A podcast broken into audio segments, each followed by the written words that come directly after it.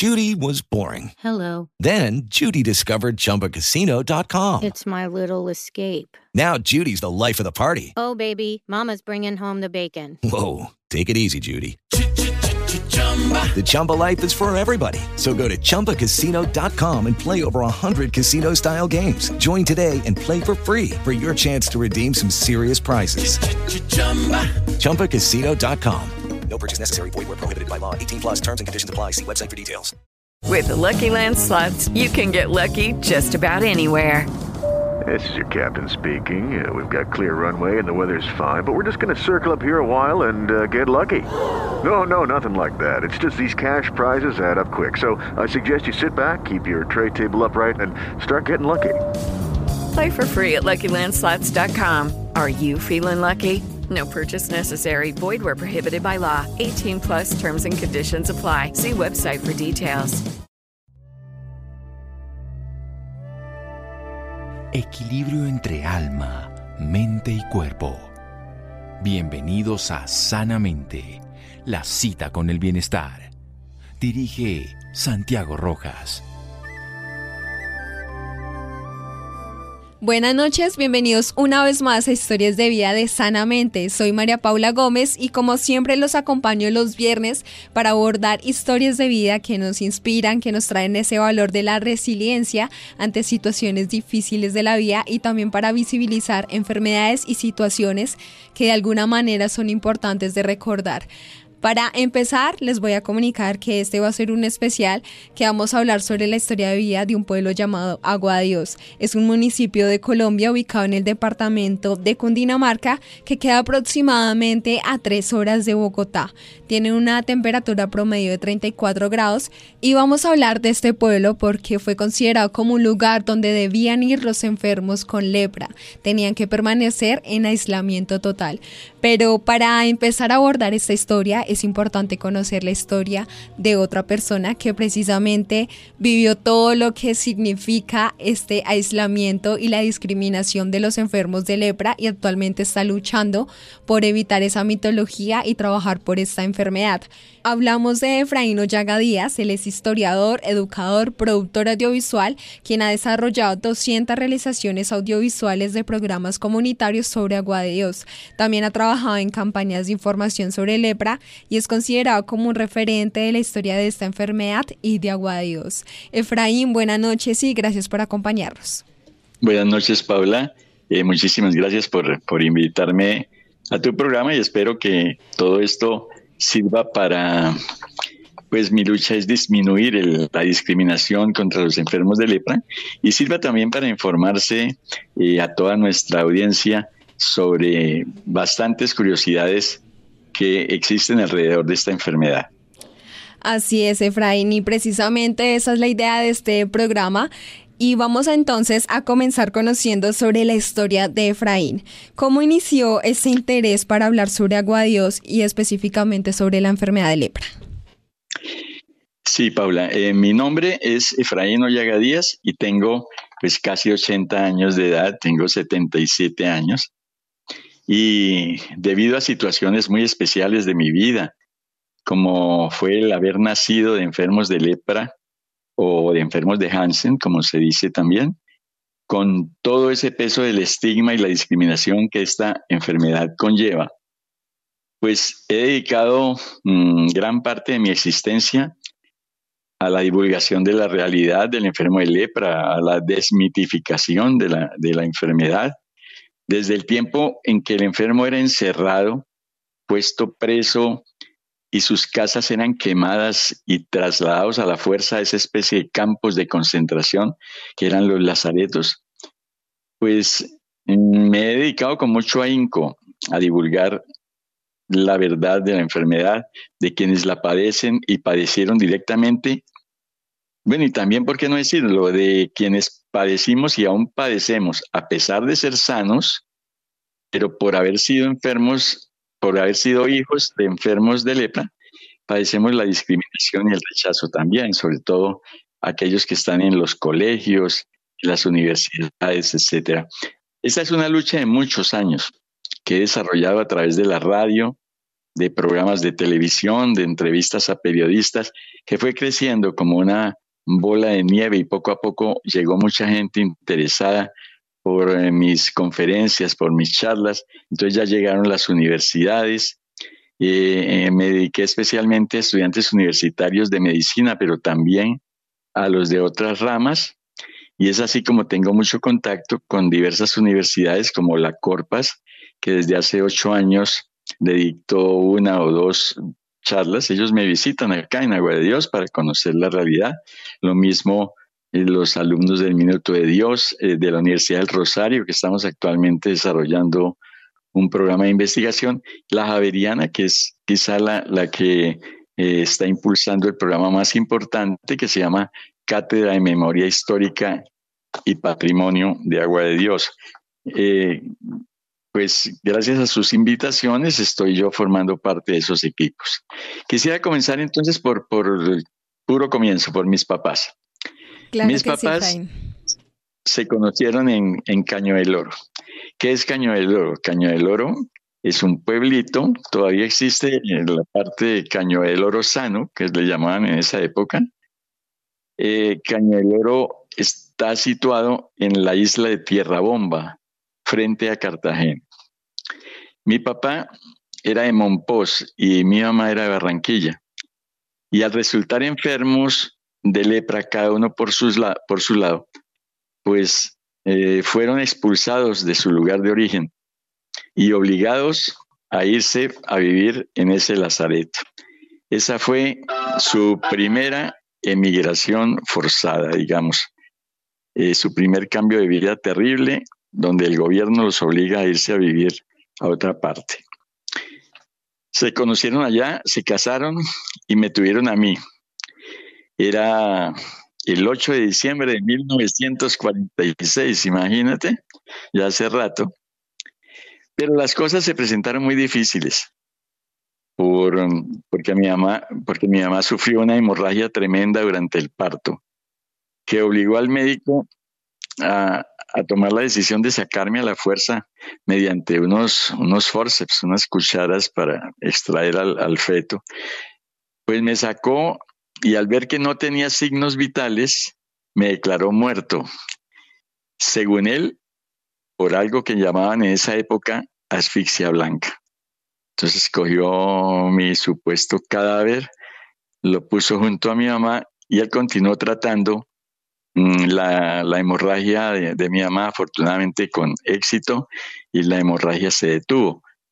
Pero fue entonces cuando mi mamá oyó que yo, que yo producía unos ruidos, una especie de eructos, y entonces empezó a gritar, no, doctor, no, doctor, el niño está vivo, está vivo. Y el médico, que se llamaba Hugo Corrales Lugo, eh, todavía incrédulo, incrédulo mm, pues se dio cuenta que sí era cierto, que yo estaba produciendo unos sonidos. Y entonces empezó a meterme en agua fría, agua caliente, a traccionarme la lengua una y otra vez. Yo no, yo no conocía ese método de resucitación de jalarle a uno la lengua. Bueno, hasta que al fin pude lanzar mi primer grito. Y entonces lloré. Lo único es que quedé con un pulmón que casi no funcionaba y quedaron todos a la espera a ver si me moría de verdad o no. Eh, pero en cuestión de 15 días, según me contaban mis papás, pues que me, me, contaron todo esto, pues quedé bien hasta el sol de hoy, 77 años después. Y está en perfectas condiciones, don Efraín. Pues sí, me duele una rodilla, pero bueno, ya es distinto. Pero, pero el, eh, tema del pulmón solucionado, no fue algo que fuera de mayor gravedad. Sí, perfectamente solucionado, pero la, la preocupación también era que como yo había pasado tanto tiempo sin oxígeno, pues eh, qué había pasado con, con mi cerebro, ¿no? Y, claro, eso se demoró bastante tiempo mientras vieron si yo era normal o no. Bueno, realmente soy un poco loco, pero la gente me entiende, ¿no? Y lo eh, quiere, lo aprecia. sí. Eh, entonces eso yo lo llamo mi primer milagro, o sea, mi resucitación. Yo nací para algo definitivamente en, esta tierra. eh, porque pues habiendo nacido muerto, pues resucité, todo entre comillas, pero, pero fue una situación real. Pero otra circunstancia muy curiosa alrededor de mi nacimiento es que por esa época, cuando yo iba a nacer, mi papá sufría de un ardor terrible en los ojos, con un enrojecimiento en las córneas que parecía pues que tuviera sangre en, las córneas. Total que casi, casi no veía. Y esta situación cada vez empeoraba. Eh, mi papá me cuenta que, le dijo a mi mamá que, que no, que él no iba a poder conocer a su hijo, porque no lo iba a poder ver. Y así estaba en esa situación cuando yo nací. Días después, unos 20 días después, de, dio la casualidad que pasó un barco eh, que iba para Cartagena, ¿no? Eh, para dar una imagen, pues Cartagena la entrada tiene boca chica y tiene boca grande. La entrada de Boca Grande está tapada desde la época de los españoles por una pared submarina que ellos usaban para atrapar ahí a, los piratas, que claro, les quedaba más fácil entrar por Boca Grande y ahí se estrellaban y quedaban eh, totalmente inútiles. De tal manera que la entrada que siempre ha funcionado ha sido la, la de Boca Chica. Y al ir, entrar por Boca Chica los barcos y, ir para Cartagena, pues pasan frente a Caño del Oro. Pues bien, sucedió que un día de estos iba un barco pasando frente a Caño del Oro y se le cayeron una caja y un perro. Entonces, eh, claro, los, pescadores siempre están ahí atentos a lo que pasa y de una vez se fueron en sus canoas y rescataron al perro y rescataron la caja. ¿A quién se la llevaron? Pues a mis papás. ¿Por qué? Porque mi papá, pues eh, era una persona que se había mm, educado a sí mismo, era un autodidacta. Eh, él había inclusive estudiado inglés con una academia mm, que se llamaba Henfield School por correspondencia. Y entonces, pues él no podía hablar inglés porque pues no tenía con quién, pero sí lo leía eh, más o menos bien.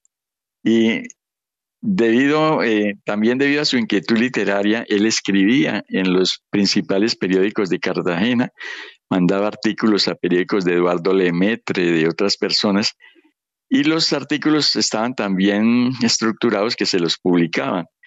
Entonces, cuando llegó el momento de nombrar un juez para Cartagena, todos estos periodistas pues le aconsejaron a los miembros del tribunal que nombraran a mi papá como juez, de tal manera que mi papá, sin ser abogado, pues fue nombrado por el Tribunal de Cartagena como juez promiscuo de Caño del Oro. Y mi mamá se dedicaba, mientras tanto, a enseñarle a leer y escribir a los adultos. Entonces, eh, pues eh, eran personas eh, con cierta notoriedad social, realmente eran los, los que mandaban en el pueblito después del, del médico director. Y por eso les llevaron la caja y les llevaron el perro. El perro pues fue mi primer, mi primer mascota, claro que medía, que era muy alto, me dicen. Se, se llamó Dick. Y la caja, fíjate lo increíble, en la caja había una lupa. Yo no sé si en esa época, hace 80 años, sabrían que era una lupa, pero en todo caso mi mamá descubrió una cosa un vidrio que aumentaba hartísimo las, las cosas, ¿no? Entonces, pues cogió esa lupa y no fue sino mirarla. Mi mamá era muy, muy acuciosa, muy ágil mentalmente. Entonces le dijo, Milo, Milo, ven y, te miro los ojos a ver si con esta cosa que agranda tanto, pues me doy cuenta que es, que es lo que tienes. Y entonces mi papá le dijo, pues Milo, claro, hazlo. Ellos se llamaban Milo porque era el apócope, digamos, de My Love, de mi amor, ¿no? Y entonces eh, una Milo cogió al otro Milo y le miró a través de la lupa, le levantó los párpados y para su sorpresa encontró que había millones de pequeños vellos, de pequeños pelitos que habían nacido dentro del párpado de mi papá y que esos pelitos rayaban cada vez que mi papá papadeaba, rayaban la córnea y eran los que producían pues esa irritación tan grande. Y entonces sin, sin preguntarle a nadie, ella fue, fue y consiguió unas pinzas y le empezó a sacar esa misma noche esos vellos a mi papá. Después de eso me cuentan pues que le, le, puso bicarbonato para desinflamar, pero lo cierto fue que al otro día mi papá estaba viendo perfectamente. Y entonces... Y eso suena, eso suena un poco como impresionante. Sí, yo digo que fue como el segundo milagro, ¿cierto?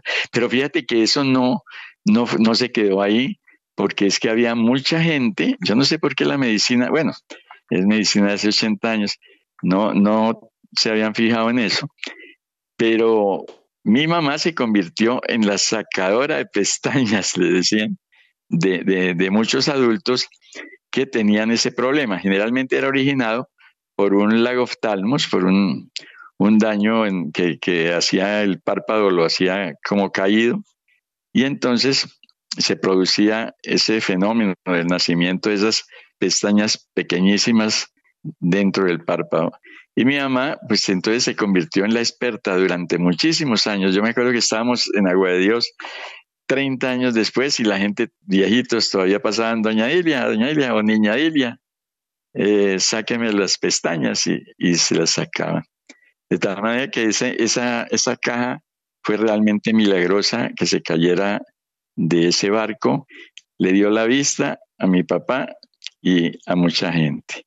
Entonces, eh, ahí empecé a vivir en Caño del Oro, frente al mar. Eh, eh, mis juguetes eran las lo que dejaba el mar. Es que el, patio de mi casa se inundaba con la marea alta y, y dejaba, después de que se iba la marea alta, pues dejaba conchas, dejaba estrellas de mar y con todo eso jugaba yo. Sin embargo, yo nunca me metí al mar, siempre encogía las paticas y, me daba un terror meterme al agua en el mar. Bueno, Efraín, qué maravillosa historia con la que hemos empezado a conversar sobre el inicio de cómo empezó todo el tema, pues de ese interés por educar sobre la enfermedad de lepra y entonces vamos a hacer un corte de comerciales, pero ya seguimos con esta historia. Síganos escuchando por salud. Ya regresamos a Sanamente. Bienestar en Caracol Radio. Seguimos en Sanamente. Seguimos en Historias de Vida de Sanamente conociendo la historia de Efraín Ollaga Díaz. Él es historiador, educador, productor audiovisual, quien ha desarrollado 200 realizaciones audiovisuales de programas comunitarios sobre el pueblo Agua de Dios, ubicado en el departamento de Cundinamarca, cerca aproximadamente a unas tres horas de Bogotá. Él actualmente trabaja en campañas de información sobre lepra y es considerado un referente de la historia de esta enfermedad y también del pueblo de Agua Dios. Nos ha venido informando y educando sobre cómo inició su vida cómo también se interesó en empezar a enseñar a las, a las personas sobre esta enfermedad de lepra y es precisamente porque es, eh, nació de dos padres enfermos de lepra, como también se conoce como enfermedad de Hansen, esto empezó fue porque a los papás los emigraron, el gobierno los obligó a emigrar al Caño del Oro, donde es considerado como un lazareto, el primer lazareto, pero yo quiero que Efraín por favor nos cuente qué es lazareto para que las personas puedan entender a qué nos hacemos referencia. Eh, sí, el lazareto, la palabra lazareto puede indicar simplemente la reunión de personas que están en una situación de enfermedades incurables. Y después mm, se unió el nombre de San Lázaro, le lo pusieron como patrón de los lazaretos y por eso se quedó con esos nombres, ¿no? El Lazareto entonces ya quedó simplemente como el sitio donde eran recluidos en un comienzo a la brava durante muchísimos años los enfermos de lepra. Y te cuento que, pues, continuando con el relato, mi, niñez en, Caño del Oro, pues fue muy, eh, era muy normal, muy, muy linda con mis papás. Ahí tengo, y por alguna razón mis papás tomaban fotos, yo tengo fotos desde los 15 días de nacido, eh, que después sirvieron para hacer una tesis de grado en, la Javeriana. Yo soy la, creo que es la única persona que tiene fotos de, desde tan temprana edad, hace 80 años, ¿no? Que debía ser bastante costoso. No sé cómo harían mis papás. Pero bueno, de todas maneras, yo vivía ahí muy feliz cuando de pronto, ¡pum!, la bomba. Anuncian que Caño del Oro será bombardeado por el gobierno nacional. ¿Y todo porque había enfermos de lepra? No, imagínate que se reunieron el ministerio, el ministro de, de, higiene con el ministro de gobierno y dijeron, no, pero es que es como un lío esta vaina de que pasen los barcos con turistas y la gente pregunta, ¿y qué es ese pueblito? No, que es un lazareto. Entonces eso le da mucha mala imagen a Cartagena. Entonces eso es mejor quitarlo. Y para quitarlo definitivamente, entonces decidieron bombardearlo. Eh, hay que mm, tener en cuenta que antiguamente se pensaba que las epidemias y enfermedades así gravísimas, repentinas que afectaban a las comunidades, se podían controlar con grandes ruidos, o sea, se disparaban cañones, se tocaban las eh, campanas de las iglesias y, de esa manera pensaban que con el ruido se podía controlar la epidemia. Entonces yo creo que también acá tuvo que ver esa creencia, porque imagínate que, que a, Caño del Oro le bombardearon, era un pueblito país de, de dos kilómetros cuadrados. Le mandaron escuadrones de B-25 y F-47 que, que acaban de regalarle seguro de Estados Unidos y le mandaron 7 mil toneladas de explosivos como para barrerlo, ¿no? Eh, claro, antes sacaron a los enfermos, pero eh, lo usaron también como un, como un, el ejército lo usó como un entrenamiento para la guerra de Corea, donde participaron un tiempo después. Entonces, bueno, el, lío fue que anunciaron que iban a trasladar a los enfermos de Caño del Oro a Agua de Dios. Mi papá, al darse cuenta de esto, dijo, no, pues si, si yo me llevo a Efraín conmigo para Agua de Dios, allá me lo quitan. El gobierno lo secuestra. Había, había las normas inclusive decían se ordena el secuestramiento de los niños sanos. Eh, imagínate, y entonces me van a quitar mi hijo y como sucedía muchísimas veces, pues no lo volverían a ver jamás. Entonces, ¿el qué hizo? Él llamó a mi abuela en Barranquilla.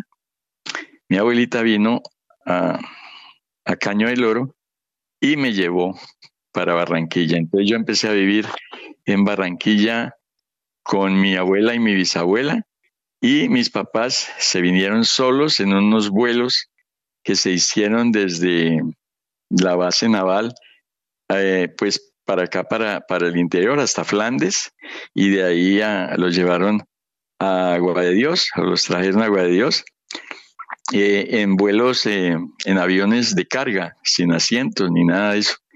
Y así llegaron ellos a Agua de Dios, pero llegaron solos, sin mí, para evitar que eh, el gobierno me separara de ellos. Yo me quedé allá en Barranquilla y ellos quedaron acá. Afortunadamente, la ley misma decía, bueno, afortunadamente entre comillas, decía la ley misma que, que las viviendas se darían según la posición social de los enfermos. Y como mi papá pues era el juez, mi mamá la maestra, pues les tocó no les tocó irse a un hospital comunitario, sino que les dieron una casa muy grande. les dieron una casa muy grande. Efraín, Efraín, yo te pregunto algo. ¿En qué año más o menos fue ese suceso cuando migraron de Caño del Oro y se desplazaron a Guadios y que pues tú tuviste también que ir a Barranquilla? Eh, mira, el, el, bombardeo fue el jueves 21 de septiembre de 1950.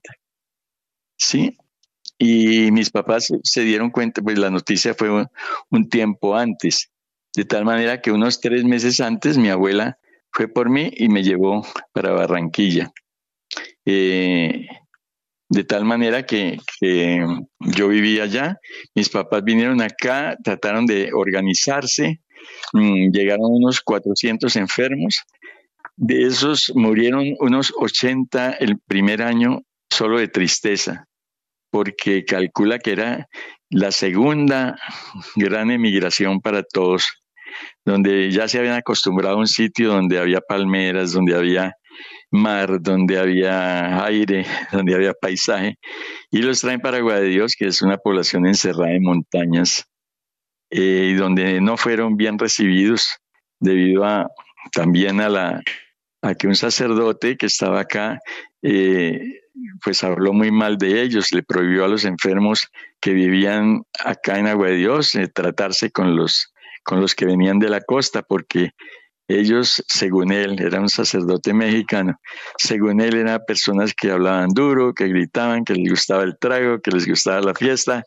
Judy was boring. Hello. Then Judy discovered chumbacasino.com. It's my little escape. Now Judy's the life of the party. Oh, baby, mama's bringing home the bacon. Whoa, take it easy, Judy. The Chumba life is for everybody. So go to ChumbaCasino.com and play over 100 casino style games. Join today and play for free for your chance to redeem some serious prizes. ChumbaCasino.com. No purchase necessary. Void where prohibited by law. 18 plus terms and conditions apply. See website for details. En fin, era una especie de, de mal ejemplo para los de acá. Pero es decir que, que, antes de que tus papás migraran a Aguadios, también Aguadios era considerado como Lazareto. Ya se consideraba. Sí, señor. Sí, sí mientras, eh, mientras Caño del Oro fue fundado en 1791, eh, Agua de Dios fue fundado en 1870, ya mucho después, o sea, en el siglo XIX, dos, dos siglos después. Y poco a poco, Agua de Dios se fue convirtiendo en un lazareto nacional mediante, ya no de Cundinamarca solo, sino mediante un proceso que se dio, pues se fue convirtiendo en un, en un lazareto nacional y por lo tanto la gente vivía, eh, era como un gueto dividido en pequeños gueticos donde, donde cada cual trataba de mantener su propia cultura, o sea, los, los que llegaban del valle, los que llegaban de la costa, los que llegaban de Boyacá, todos tenían sus colonias y esas colonias las utilizaban también para pedir ayuda a los, a los respectivos gobiernos. Entonces, eh, ellos, eh, mis papás llegaron acá, lograron conseguir empleo, mi papá en los correos, eh, y empezaron a, pues, arreglar la casa, y ya cuando se sintieron como, pues bien, para poderme traer, entonces le avisaron a mi abuela que por favor, pues me trajera eh, para Agua de Dios desde, desde Barranquilla, porque me habían llevado a Barranquilla. Ahora, ahí sucedió un cambio también. Yo era de Cartagena, porque yo había nacido, yo nací en, Caño del Oro, que es eh, Tierra Bomba, que es Cartagena. Y al llevarme para Barranquilla, mi abuela me bautizó en Barranquilla, entonces quedé como barranquillero. O sea que yo tengo una mezcla de, de patrias chicas ahí. Pero ahorita vives en Agua de Dios. Exactamente, o sea que tengo tres, tres patrias chicas. Bueno, entonces mm, ya vieron mis papás, le avisaron a mi abuela, mi abuela se vino conmigo, pero había que tener en cuenta que en Agua de Dios no podían entrar niños sanos en ese momento, estaba prohibido. Y entonces había una serie de, ocho retenes para impedir eso. Eh, el río Bogotá divide a Tocaima con Agua de Dios y ahí había un, un puente que se llama el Puente de los Suspiros, precisamente porque era donde la gente lloraba la última despedida con sus familiares sanos y ellos entraban a Agua de Dios para siempre y los otros se devolvían para sus casas para no, no volverse a ver nunca más. Eh, son historias muy tristes eh, que se encuentran por centenares. Pero bueno, entonces vuelvo a mi cuento. Mi abuela me trajo para, para ver cómo hacía para meterme agua de Dios. Para eso se trajo una tula de marinero muy grande y la llenó parcialmente de, ropa, de sábanas. Cuando fuimos llegando al puente de los suspiros, la chiva que nos llevaba, entonces paró eh, y ahí me metieron al, a la tula. Y mi abuela me dijo, o se está quieto, o mejor dicho, se lo llevan. Yo me quedé muy quietico y logré pasar el puente de los suspiros sin que se dieran cuenta los policías. Y después seguí aquí. Al... tenías más o menos? Qué pena interrumpirlo. Sí, casi, casi cinco años. Iba para cumplir los cinco años cuando, cuando pasó eso. Y dentro de todo alcanzamos a ser consciente de toda la situación. Yo no me acuerdo mucho, pero, pero sí eh, me acuerdo de la orden de mi abuela de quedarme muy quieto y que yo me quedé muy quieto del, susto de que me fueran a, quitar, a, llevar. Pero, pero mis recuerdos eh, de, todo eso debieron ser muy dolorosos porque son muy confusos, ¿no? no los, a pesar de mucha meditación y todo el cuento, no los he logrado aclarar del todo. Entonces, eh, mientras tanto, pues eh, Cañuelo fue bombardeado, le metieron, como te decía, siete toneladas de, explosivos y yo llegué entonces a, a, Agua de Dios, logré pasar los retenes metido dentro de esa tula y volví a abrazar con gran alegría a mis papás. Qué emoción, Efraín. Vamos a hacer aquí un corte para seguir la historia de largo y ya regresamos nuevamente a Sanamente. Síganos escuchando por salud. Ya regresamos a Sanamente. Bienestar en Caracol Radio. Seguimos en Sanamente. Seguimos en Historias de Vida de Sanamente conociendo a Efraín Ollaga Díaz. Él es historiador, educador y ha trabajado en campañas de información sobre lepra y es considerado como un referente que ayuda a luchar contra la discriminación y estigma que trae esta enfermedad de lepra, incluso del mismo pueblo o municipio Agua Dios. Él nos ha venido contando sobre cómo inició este camino de empezar a hablar sobre la historia de lepra, sobre educar. Tiene actualmente 77 años y es precisamente precisamente porque nació de dos papás que son enfermos o eran enfermos de lepra, que también se conoce como enfermedad de Hansen. Todo inició porque sus papás diagnosticados con lepra fueron obligados a emigrar a Caño del Oro, un sitio que se empezó a considerar como lazareto. Lazareto es referente a los sitios en donde se empiezan a tratar enfermedades incurables y de alguna manera se tiene ese aislamiento de las personas que son diagnosticadas con ese tipo de enfermedades.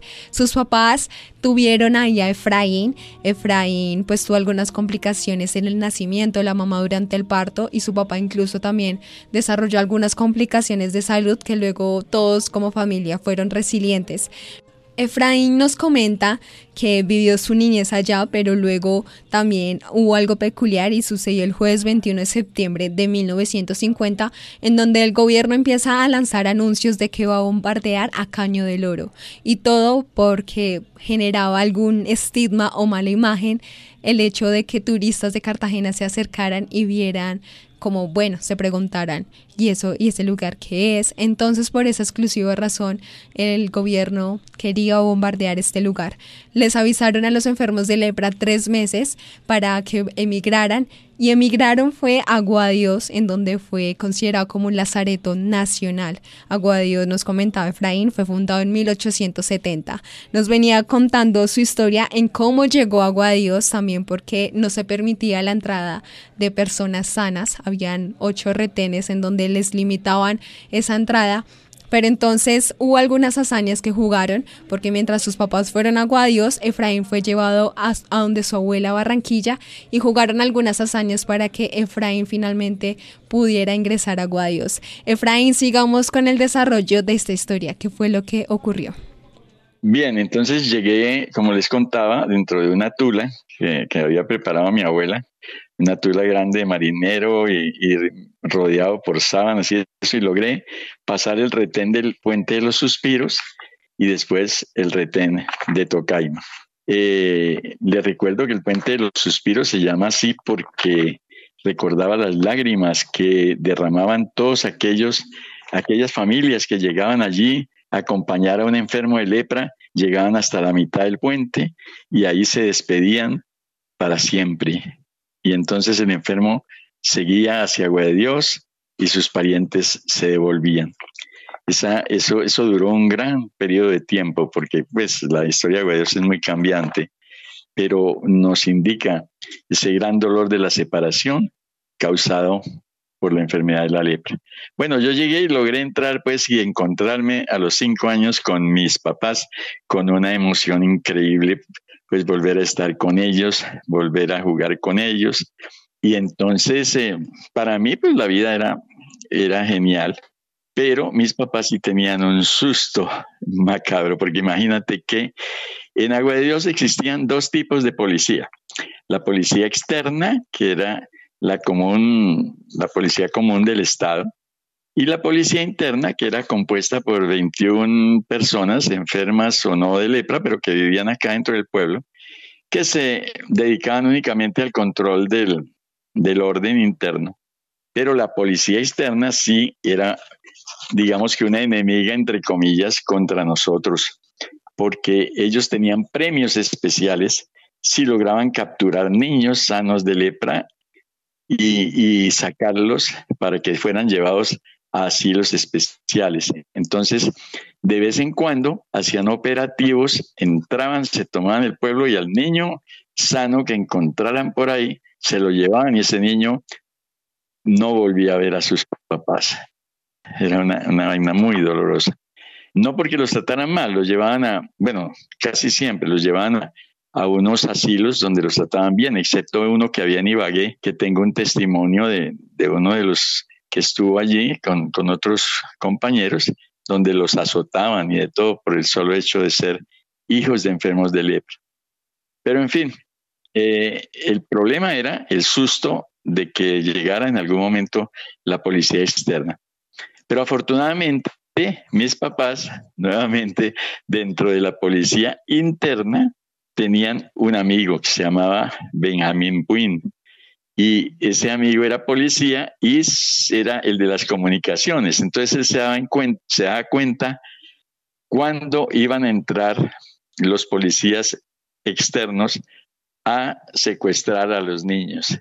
Y entonces avisa, no solo se, se limitó a avisarle a mis papás cuándo iba a haber eso para que me escondieran, sino que él mismo como era soltero, él mismo construyó un zarzo dentro de su casa y allá puso unos colchones y allá nos eh, daba alojamiento y escondedero pues a, varios niños del pueblo. Entonces entre esos estaba yo. O sea que cuando iba a ver la entrada de la policía externa para secuestrar a los niños sanos, nosotros nos escondíamos en el zarzo de un policía de tal manera que ahí no buscaban en esa casa porque él era soltero y era a veces fue comandante de la policía de tal manera que nunca fueron eh, gracias a Dios nunca me cogieron. Siempre logré por ese sistema eh, esconderme. Entonces eh, ¿cuántos niños aproximadamente habían sanos? muchos. Siempre en Agua de Dios hubo fíjate que tú lees las leyes de Agua de Dios y en todas las leyes, 50 mil leyes, todas dicen, está prohibido que habitantes sanos vivan en Agua Dios. Y estadísticamente está demostrado que eso nunca se cumplió y siempre fueron más los sanos que los enfermos en Agua de Dios. ¿Por qué? Porque todos dependían de un dictador que era el médico director. Pues si el médico director era una persona común y corriente. Entonces había unos médicos directores muy duros que no dejaban entrar a nadie y había médicos directores que eran eh, pues más suaves en la cosa, más permisivos y dejaban entrar a los familiares de los enfermos.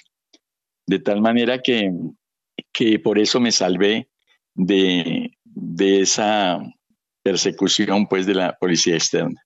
Pero entonces mi mamá también se, hizo una, pregunta. Dijo, como ella era docente, dijo, bueno, ¿y qué hago con este chino? ¿Cómo, cómo, empiezo a, enseñarle las primeras letras? Y entonces se ideó un, una manera que a mí me parece fabulosa. Un día llegó con un maletín lleno de lápices de colores, de cuadernos, y me dijo, Quique, porque yo soy Efraín Enrique, me dijo, ¿qué, vamos a jugar al colegio? Le dije, ¿cómo es eso de jugar al colegio? Dijo, mira, muy fácil. Tú coges este maletín con cuadernos y todo, sales allí, eh, frente a la casa hay un parque, ¿no? Entonces sales allí, me dices, hasta luego, mamá, le das una vuelta al parque y al regresar dices, buenos días, profesora. Así lo hice y cuando llegué con buenos días, profesora, ya encontré una persona muy seria, muy amable también, pero que me empezó a enseñar todas las primeras letras como profesora.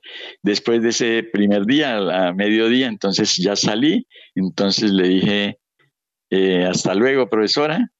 Me fui, di la vuelta al parque y llegué y dije, buenas tardes, mamá. Mamá, ya se encontraba ahí, entonces ella me dijo, ah, bueno, mijo, ¿cómo te fue en el colegio?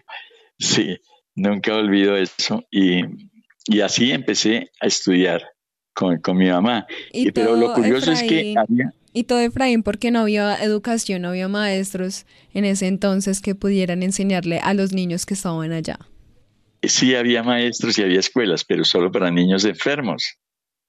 Se suponía en esa magia, en ese, en, ese ambiente surrealista que es agua de Dios, eh, que los niños sanos no existíamos. Entonces, para nosotros no había escuelas. Entonces, precisamente a partir de, mi situación, otros papás que tenían niños sanos se dieron cuenta y le dijeron, hola, doña Ilia, venga que usted está enseñando a su hijo, enséñeme al mío. Y así nació eh, un colegio que se llamó Colegio Santa Teresa de Jesús, que llegó a tener 100 alumnos, eh, que fue muy importante acá. y fíjate que que, los alumnos de ese colegio pues han, todavía están ocupando buenos cargos acá en, el pueblo.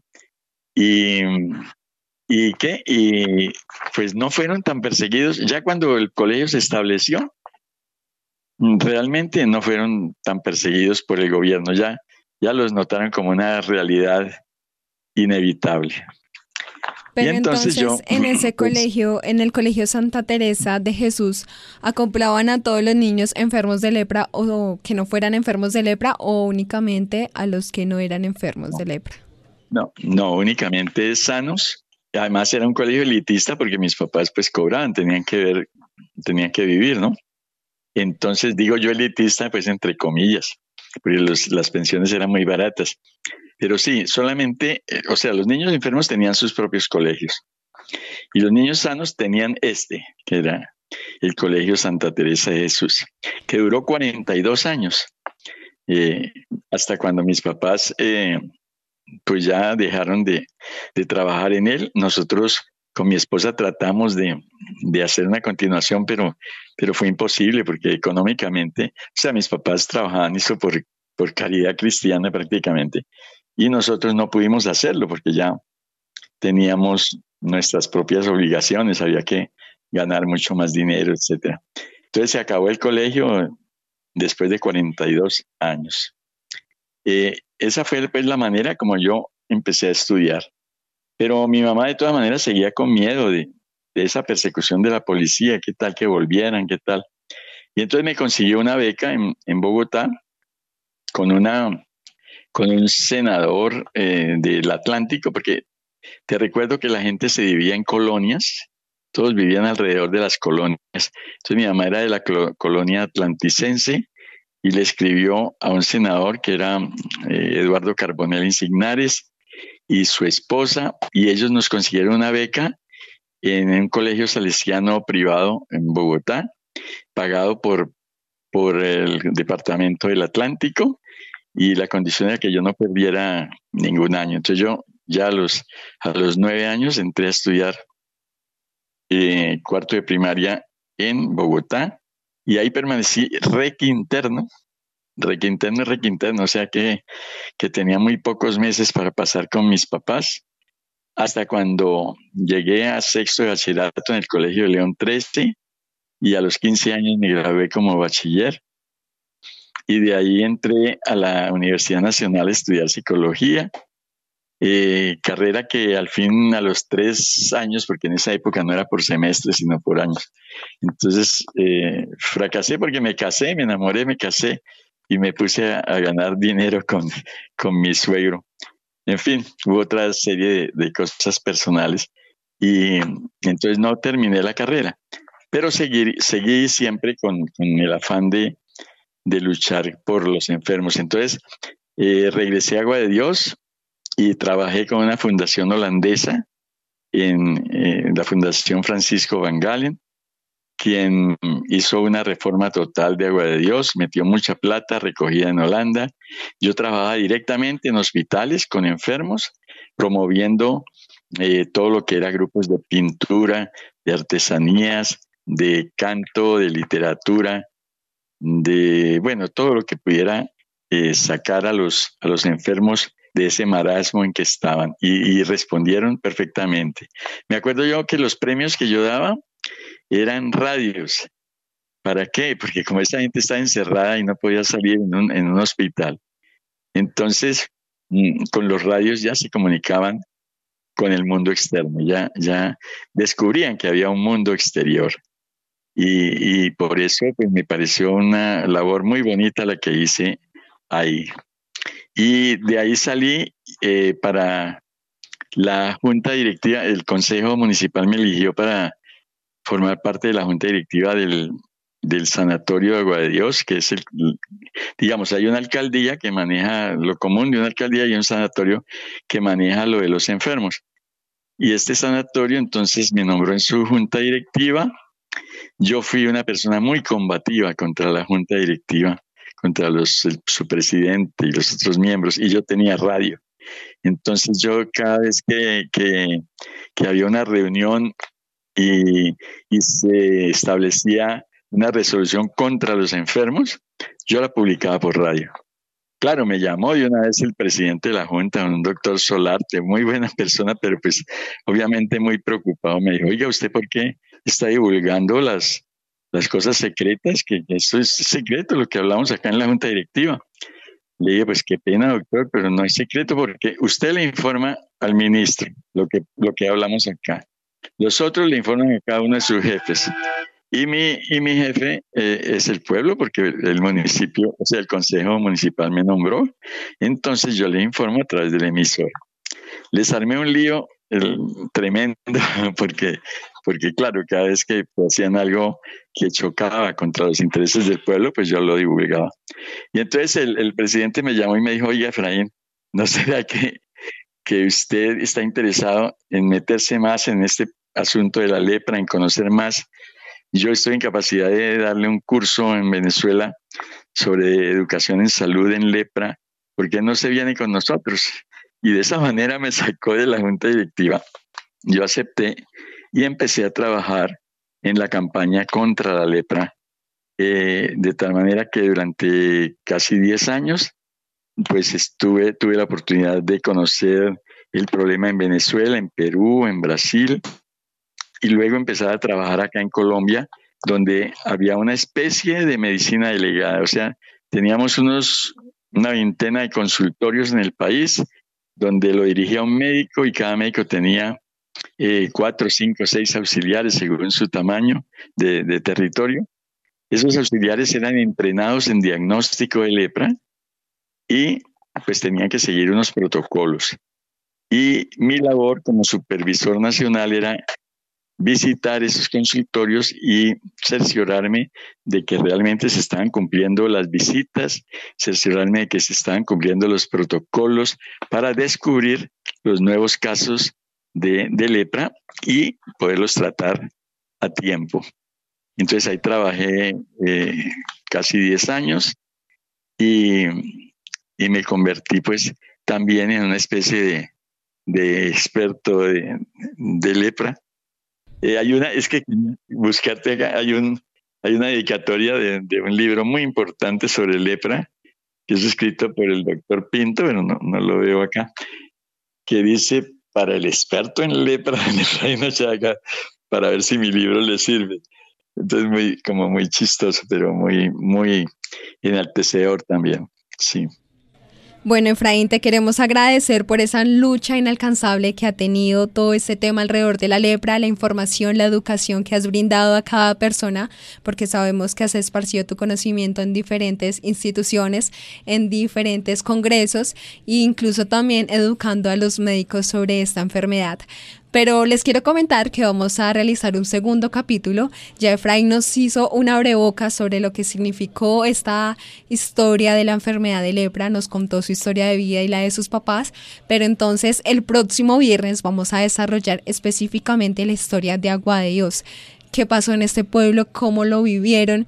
Cómo se desarrollaron esas leyes en donde impusieron al enfermo de lepra un aislamiento total y también cómo se desarrollaron otras leyes en donde deja de existir Agua de Dios como Lazareto y se empieza a reconocer como un pueblo turístico en donde las personas pueden entrar y salir sin ningún retén como no lo venía explicando Efraín.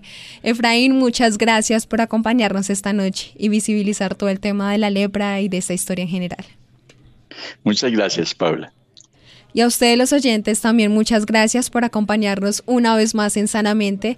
Recuerden que si se perdieron este programa u otros programas que se han emitido en Sanamente, pueden volverlo a escuchar en la página web de Caracol Radio, www.caracol.com.co. Si quieren sugerir programas de salud y bienestar o incluso historias de vida, pueden escribirnos al correo sanamente.caracol.com.co. También nos pueden seguir en las redes sociales, se pueden comunicar con nosotros por medio de ahí estamos esparciendo información sobre los programas que sacamos diario y nos pueden seguir en Instagram como arroba sanamente radio.